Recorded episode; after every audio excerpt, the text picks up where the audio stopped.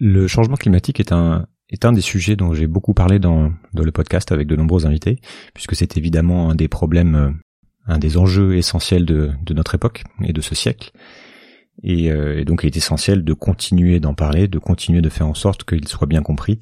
Et moi-même, je ne suis pas sûr du tout d'en avoir fait le tour, mais récemment, j'ai pris le temps d'écrire un article qui euh, fait le point sur tout ce que j'ai compris de, de cette problématique du, du changement climatique et que j'ai publié il y a quelques quelques semaines que que j'avais déjà partagé avec euh, avec les auditeurs du, podcast et qui est disponible sur sismic.fr.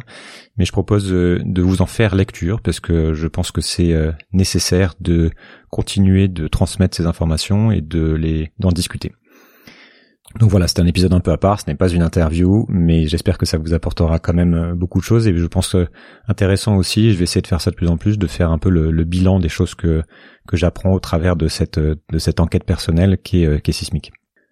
Donc l'article s'intitule Changement climatique, on refait le point.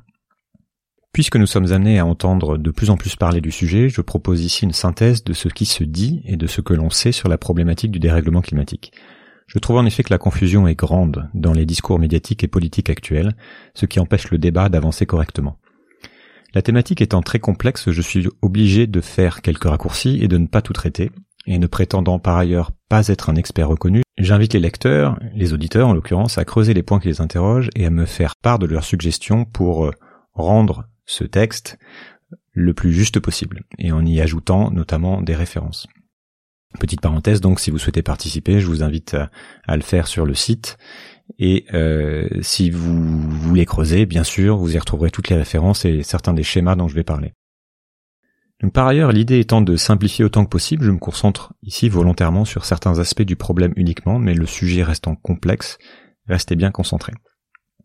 Le diagnostic. Ce que les experts scientifiques, au travers du GIEC, organisme référent au niveau international, nous disent.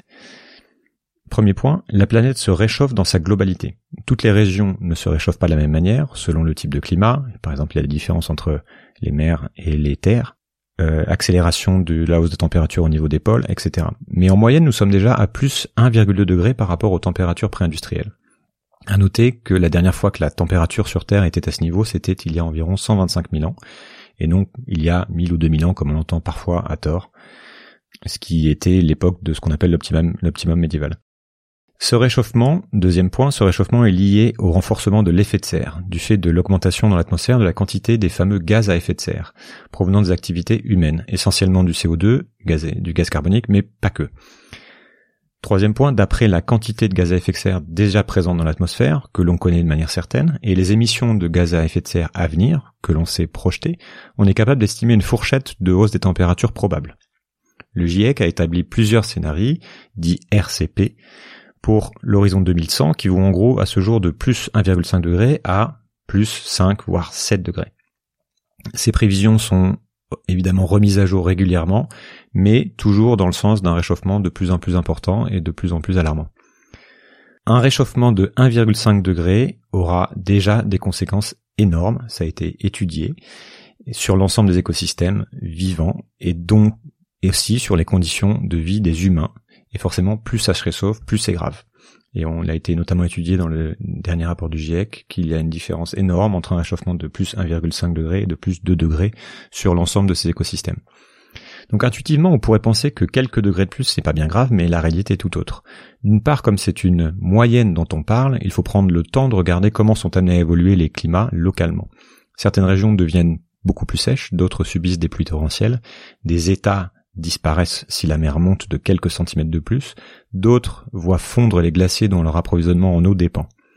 En France, nous avons une idée assez précise de ce qui est à prévoir. Le, Sénat a notamment publié un rapport très riche là-dessus. Nous sommes bien plus exposés aux risques climatiques que ce qu'on imagine. L'effondrement des rendements agricoles, c'est quelque chose qui n'est pas anodin, et je ne parle pas ici juste de la probable disparition du vignoble bordelais. D'autre part, c'est l'ensemble d'un système très complexe qui se trouve déstabilisé, avec pour effet de modifier les courants marins, l'acidité des océans, les routes et la puissance des cyclones, l'intensité et la fréquence des pluies, etc. Encore une fois, je vous invite à découvrir les différents schémas sur le site.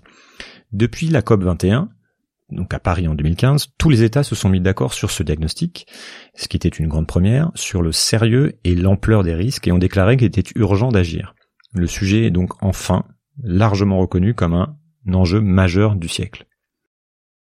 Le défi, diminuer les émissions. À Paris, on s'est fixé pour objectif de limiter le réchauffement à 1,5 degré et au pire à 2 degrés. Et puisque ce sont les gaz à effet de serre qui provoquent ce réchauffement, l'objectif est ainsi de ne pas dépasser un seuil de leur concentration dans l'atmosphère. Et comme on connaît la quantité de gaz à effet de serre déjà émise, on connaît la quantité que l'on peut encore s'autoriser à émettre. Cette quantité s'appelle le budget carbone, autrement dit ce qu'on estime pouvoir encore dépenser, et c'est calculé en gigatonnes de CO2. Concrètement, pour espérer rester sous 2 degrés, puisque beaucoup pensent en fait que la bataille des 1,5 degrés est déjà perdue, l'humanité doit limiter ses émissions à 650 gigatonnes de CO2 environ entre aujourd'hui et pour toujours, puisque en fait on ne sait pas retirer des gaz à effet de serre en grande quantité de l'atmosphère. Donc au rythme d'émissions actuelles, il ne faudrait que 16 ans pour dépenser ce crédit. C'est donc une véritable course contre la montre qui se joue. Mais comme on ne veut pas avoir à tout arrêter du jour au lendemain, et qu'on ne le pourrait pas de toute façon, l'objectif fixé est de progressivement diminuer les émissions. Concrètement, si l'on veut une descente douce, cela veut dire diminuer chaque année les émissions mondiales de 5% dès maintenant. Et puisque notre budget ne bouge pas, plus on attend pour amorcer la descente, plus la pente sera évidemment rude. Où en est-on? Chaque pays a présenté un plan de réduction de ses émissions pour participer à l'effort global. Mais si l'on met ensemble tous les plans, on n'y arrive pas. Et on va tout droit vers au moins plus de 2,5 degrés de température. Et si on observe par ailleurs ce qui a été mis en place concrètement pour le moment, la plupart des plans n'ayant pas été mis en œuvre, on va tout droit vers 3 degrés de hausse de température. Donc dans les faits, nous sommes très loin de l'objectif de réduction de 5% par environ, et quand bien même on note une stabilisation des, des émissions, euh, hormis l'épisode 2020 qui est exceptionnel, en 2019 on était à plus 0,6, voire un, un, léger déclin à certains endroits, donc en Union Européenne et aux États-Unis, il faut se rappeler évidemment la nature globale du phénomène. Et c'est là aussi toute la difficulté, c'est-à-dire que quand bien même un pays serait un très bon élève, ce qui, entre parenthèses, n'est pas le cas de la France, et atteindrait la neutralité carbone, c'est bien la totalité des émissions mondiales qu'il faut prendre en compte. Comment relever ce défi? Et parlons un peu de transition énergétique pour commencer. Nous allons relever le défi climatique grâce à la transition énergétique et faire de la croissance verte. Voilà ce qui nous est généralement proposé aujourd'hui par les hommes et les femmes politiques en France comme ailleurs. On continue de se référer au PIB comme indicateur maître de la mesure du progrès et on vise donc la croissance économique. Et grâce à la mise en place des énergies dites vertes et à diverses mesures d'optimisation énergétique, pour simplifier, nous allons donc pouvoir croître et en même temps réduire nos émissions. Voilà le discours. Pourquoi est-ce que ce n'est pas si simple? Alors reprenons. Il nous faut dès demain émettre beaucoup moins de gaz à effet de serre à l'échelle mondiale. Je répète, moins 5% par an. Ces gaz à effet de serre humains proviennent de différents types de sources, mais pour faire court, ils viennent essentiellement des combustibles fossiles, gaz, pétrole, charbon, combustibles que l'on brûle. Ces fossiles représentent 80% de l'énergie consommée dans le monde par les humains, directement ou transformée en électricité. Et le mix énergétique varie selon les pays, mais on reste partout largement dépendant de ces sources pour faire tourner nos sociétés et nos économies.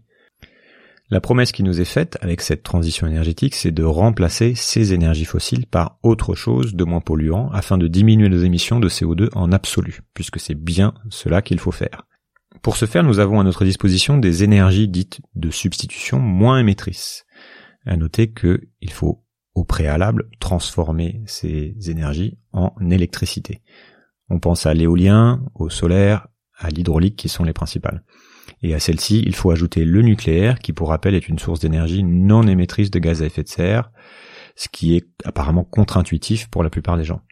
Ces énergies, en cumulé, comptent aujourd'hui pour environ 5 à 10% du mix énergétique mondial, et entre 2 et 4% de plus si on ajoute le nucléaire selon les sources. Si on prend le temps de regarder les prévisions faites par les différents organismes pour la consommation d'énergie primaire, c'est-à-dire directement extrait de la nature, en 2040. Il en ressort que même en tablant sur une très forte accélération du développement de ces énergies de substitution, ce qui est loin d'être sans problème puisque le terme propre ou renouvelable, ces termes sont abusifs, puisqu'on parle de mines de métaux rares, euh, d'impact au sol, de défis de stockage d'électricité, de problèmes de la maintenance. Je vous invite à réécouter l'épisode de Philippe Biwix là-dessus et je vous mets des liens encore une fois vers euh, des documentaires récents très intéressants. Si on fait ça, on constate deux choses. D'abord que en 2040, nous serons toujours largement dépendants des énergies fossiles, à plus de 70%, en tout cas plus de 60% largement, et par ailleurs que nous en consommerons toujours plus en absolu, puisque notre consommation d'énergie globale est amenée à augmenter, puisque la population augmente, puisque on part pour faire de la croissance. En tout cas, c'est ce qui est prévu. Donc en fait, qu'est-ce qui se passe? Il se passe ce qui s'est toujours passé dans l'histoire. Les nouvelles sources d'énergie ne se substituent pas aux anciennes, elles s'additionnent. Par exemple, à l'échelle mondiale, le pétrole n'a jamais remplacé le charbon. Nous n'avons jamais brûlé autant de charbon qu'aujourd'hui, et a priori, étant donné que l'on continue d'ouvrir des centrales à charbon toutes neuves, nous ne sommes pas prêts d'arrêter. Et parce que le confort moderne nous le fait oublier, nous avons tendance à largement sous-estimer combien notre civilisation tout entière repose sur ce que certains appellent le miracle des énergies fossiles, en particulier le pétrole, qui est au cœur des enjeux géopolitiques des 100 dernières années, comme je l'évoque dans, l'épisode avec Mathieu Ozano.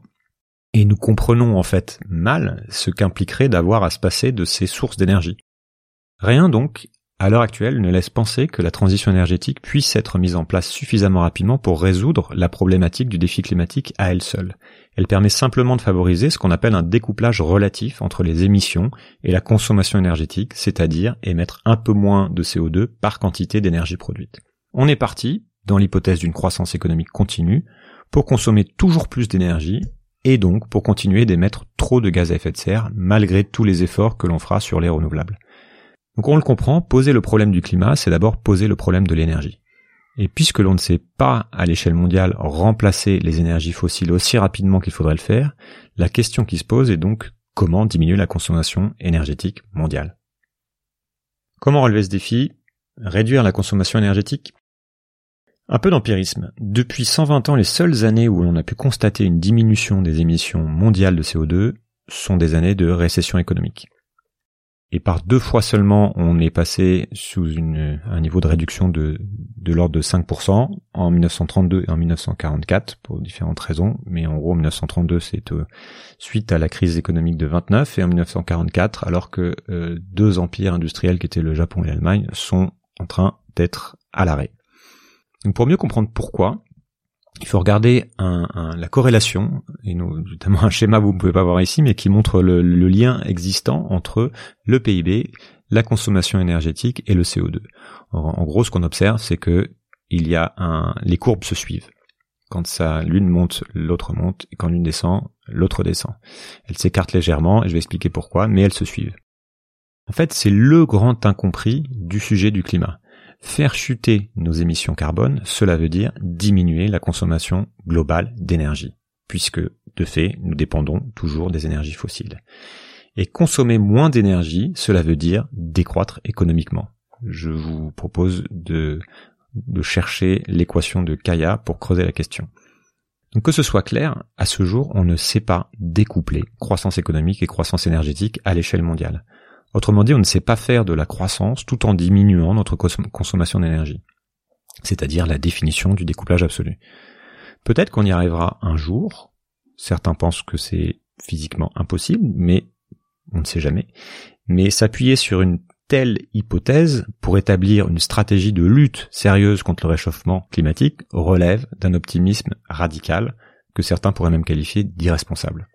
En fait, c'est ce que nous faisons aujourd'hui pour éviter toute confusion sur le sujet, ce qu'on sait faire, c'est optimiser, c'est faire du découplage relatif, grâce à la technologie, à de nouveaux processus, en changeant certains comportements, en faisant du recyclage, des circuits courts, des économies d'énergie diverses et variées, on sait moins gaspiller de ressources et d'énergie pour faire la même chose. On va donc pouvoir croître économiquement en consommant moins d'énergie que par le passé, et ce qui est évidemment positif, qu'il faut faire, mais ça ne règle pas le problème. Alors on va pouvoir évidemment opposer à cet argument des exemples comme euh, le fait que l'Union européenne a réussi à faire de la croissance tout en diminuant euh, la consommation énergétique et les émissions. Donc le sujet est loin d'être simple et fait l'objet de nombreux débats, mais je peux en dire ici trois choses. D'abord, il faut noter que l'on compte la production et que l'on exclut la consommation, produite en grande partie à l'extérieur de la, de la zone euro, grâce de, l'Europe, grâce à de l'énergie, et que donc le train de vie d'un Européen requiert en réalité beaucoup plus d'énergie qu'il n'y paraît. Deuxièmement, la réduction des émissions est encore loin de toute façon d'être à la hauteur de l'objectif des 5%. Et enfin, l'Union européenne ne représente que 9% des émissions mondiales et son modèle économique est difficilement applicable au reste du monde. Ce qui ne veut pas dire évidemment qu'il euh, faille arrêter ces efforts-là. Donc le découplage est un sujet complexe mais essentiel, car tant qu'on n'a pas bien compris ce lien fondamental entre l'énergie, les émissions carbone et nos modes de vie, on ne peut pas parler sérieusement du climat. Et je vous renvoie vers euh, tous les contenus développés par le Shift Project et Jean-Marc Jancovici qui expliquent cela en long, en large et en travers. Et hélas, nos médias et nos personnalités politiques et même le GIEC, qui intègre la croissance économique dans ces modèles, ne nous expliquent pas clairement les choses. Ce qu'il faut retenir ici, c'est que puisque nous ne pouvons pas régler notre problème de dépendance aux énergies fossiles suffisamment rapidement, seule une décroissance économique mondiale et donc une décroissance énergétique pourra entraîner une décroissance globale de nos émissions de gaz à effet de serre telle qu'elle est ambitionnée. Et on voit dans les faits euh, à quoi ressemble la courbe de la consommation modèle d'énergie dans l'éventualité où on adresse euh, concrètement le défi climatique, il y a des projections là-dessus aussi, et on voit en fait que cette quantité d'énergie consommée s'effondre. Accepter le vrai défi. Donc résumons à nouveau, limiter la dérive du réchauffement climatique, cela revient à faire décroître la taille de l'économie mondiale. La croissance du PIB verte à l'échelle mondiale, on ne sait pas faire. C'est vrai pour un État et c'est vrai pour une entreprise. Une entreprise qui augmente son chiffre d'affaires en montrant un bilan carbone en baisse est une entreprise qui a tout simplement externalisé une partie de son bilan carbone à des fournisseurs ou qui s'arrange avec les chiffres d'une manière ou d'une autre. Et cette fameuse neutralité carbone promise par de plus en plus d'entreprises pour 2030, 2022, 2040, que sais-je, c'est soit du greenwashing, soit du découplage partiel, aussi bon soit-il. C'est-à-dire qu'il ne faut pas ici condamner non plus tous les efforts des entreprises, il faut juste expliquer que ce n'est pas du zéro carbone. Donc baisser nos émissions de 5% par an pour un pays comme la France, déjà riche, dont la population croît faiblement, dont la production électrique est déjà largement décarbonée, cela revient à faire des efforts considérables, à changer nos modes de vie en profondeur, bien plus que ce que le discours ambiant veut bien nous laisser croire. Cela nécessite de repenser nos modes de production, notre alimentation, nos transports, et bien sûr d'adresser le problème des inégalités sociales, sachant que beaucoup ne peuvent pas se permettre de réduire leur consommation d'énergie, là où d'autres peuvent largement le faire, puisque plus on est riche, plus on pollue, et si l'on souhaite que certains pays pauvres puissent se développer, il faudrait imaginer encore plus d'efforts, du coup, de la part des pays riches pour compenser ça. En vérité, du fait du de la pandémie de Covid-19, nous avons en ce moment une illustration très claire de ce que représente une réduction drastique de nos émissions telle qu'elle serait nécessaire. Il est prévu cette année que nous émettions dans le monde environ 6% de moins que l'an dernier.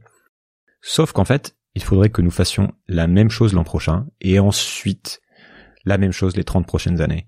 Et on voit bien, de manière très concrète, ce que ça implique pour l'économie mondiale et pour notre vie au quotidien. En particulier, évidemment, pour ceux, une fois de plus, qui sont au bas de l'échelle et qui ne peuvent pas faire décroître leur consommation davantage. Le défi est donc beaucoup plus important dans les faits que ce qu'on veut bien en dire la plupart du temps. Et je ne parle ici que de la problématique climatique, essentiellement sous l'angle énergétique et en omettant volontairement, par exemple, le sujet de l'agriculture. Et par ailleurs, il faut garder en tête l'ensemble des limites planétaires que nous sommes en train de franchir, qui sont d'autres sujets tout aussi urgents. Les rustines ne fonctionneront pas. C'est ce que j'en conclus. Il s'agit de réduire considérablement notre impact sur le monde, nos externalités, comme certains les appellent, et c'est une chose qu'aujourd'hui nous ne savons pas faire à grande échelle de manière volontaire, car toute notre civilisation moderne repose sur l'exploitation de ressources qu'il faudrait maintenant et très rapidement cesser d'utiliser. Donc les implications sont évidemment immenses. Est-ce qu'on a vraiment la main? Le fait est qu'à l'heure actuelle, nous continuons à ne rien changer, ou alors marginalement, localement, sans que cela n'amorce une inversion de la trajectoire mondiale. de plus en plus nombreux sont ceux qui pensent qu'il est trop tard pour espérer rester sous les deux degrés, et je ne détaille pas ici les notions essentielles de paradoxe de Gévon, d'inertie climatique, de point de bascule, de boucle de rétroaction, etc., qui peuvent nous laisser penser que nous avons en fait déjà perdu la main. Et il est donc maintenant tout aussi urgent de se préparer à des changements profonds qui vont impacter nos vies dans les années à venir, qu'il l'est de continuer à parler des efforts à faire. Je pense bien sûr à la hausse des mers, à la baisse des rendements agricoles, à la raréfaction de l'eau, aux tensions géopolitiques, aux crises migratoires, aux crises sociales dans différents pays. Et ça, il faut le faire donc en plus de continuer notre lutte contre le, contre le réchauffement. Et donc on parle de résilience, on parle de sobriété, on parle de préparation au choc, et ça se joue à l'échelle globale, à l'échelle d'un pays, d'une organisation, d'une commune, et bien sûr d'un individu. Les structures de nos sociétés, de nos entreprises, de nos modèles économiques, de nos institutions, des règles du jeu international ou encore certaines de nos croyances les plus profondes sont autant d'obstacles à la mise en place d'un débat sérieux sur une décroissance économique et organisée. Nos politiques sont pour l'essentiel guidées par l'indicateur maître qu'est le PIB, alors même que si l'on y regarde de plus près, et je pense que j'y reviendrai dans un autre épisode, il n'a plus vraiment de sens, en particulier dans les pays riches, et qu'un débat visant à repenser en profondeur la création de valeur et l'idée de progrès devient indispensable. Et les propositions sont nombreuses. Quoi qu'on en dise, Certains pensent que nous allons pourtant vers un monde en décroissance, qu'on le veuille ou non, vers une grande simplification, comme la nomme le professeur Nate Hagens, dont vous pouvez aussi retrouver l'interview. Et effectivement, penser une croissance infinie dans un monde fini demande beaucoup d'imagination. Cette année, c'est un virus qui nous bouscule, demain ce serait autre chose. Éclatement de la bulle de la dette, diminution des ressources en pétrole, sachant qu'on a passé le pic pétrolier, changement climatique déstabilisant les infrastructures économiques, ce qui maintenant d'ailleurs est considéré comme un risque majeur par des organismes comme le World Economic Forum. Mais la plupart des décideurs parient sur le fait que la croissance va revenir pour de bon et que nous pourrons profiter de notre monde d'abondance encore quelques années. Ce discours de la croissance reste largement dominant, on parle de reprise, on parle de reprise en V, on espère la croissance, on l'attend. Peut-être. Et je ne parle pas ici du fait qu'elle soit souhaitable ou non, évidemment, c'est pas le sujet. Personne ne sait dire, en fait, durant combien d'années encore nous pourrons continuer sur la, tendance des décennies précédentes. Mais il faut se rendre compte d'une chose pour remettre cette idée en perspective. Si l'économie mondiale croît de 3% chaque année, comme c'était anticipé par, par les économistes, notamment avant la crise du Covid, il ne faudra que 25 ans pour consommer à peu près autant d'énergie et de ressources que l'humanité n'en a consommé depuis l'invention de l'agriculture il y a 11 000 ans. Donc je vous laisse voir lequel de ces scénarios de croissance ou de décroissance est le plus crédible. Et maintenant, donc le tableau peint ainsi est sombre. On ne peut hélas pas faire mentir les faits, et pour autant que l'on puisse les nier, ils se rappellent tôt ou tard toujours à nous. Et c'est avec lucidité qu'il faut poser la question de l'avenir. Il est certainement trop tard pour éviter un changement radical de notre environnement, mais le sujet n'est pas binaire. Plus de degrés, c'est bien mieux que plus 3 degrés, et donc chaque effort compte. Et la question majeure de la transition de modèle de société se pose de manière pressante. Beaucoup s'en sont déjà emparés, évidemment, et anticipent le fait qu'elle deviendra bientôt centrale, et en amènera plein d'autres. Comment définir de nouveaux indicateurs de progrès pouvant nous guider plus efficacement? Comment mieux répartir les richesses existantes et à venir? Quoi faire pour préparer les infrastructures, l'agriculture, les institutions ou les individus au monde qui vient? Comment gérer une transition la plus juste et la plus douce possible dans un monde qui se tend? Comment maintenir la paix, la sécurité, la cohésion sociale? Il ne s'agit pas de prévoir l'effondrement général de notre monde, mais bien de travailler à mettre en place de nouvelles stratégies véritablement adaptées à un contexte qui est en train d'évoluer comme jamais auparavant. je m'arrête ici, au constat froid de ce qu'est le défi climatique et énergétique tel que je le comprends. Je vous invite évidemment à creuser ces informations et à les contester, à les croiser et à les préciser.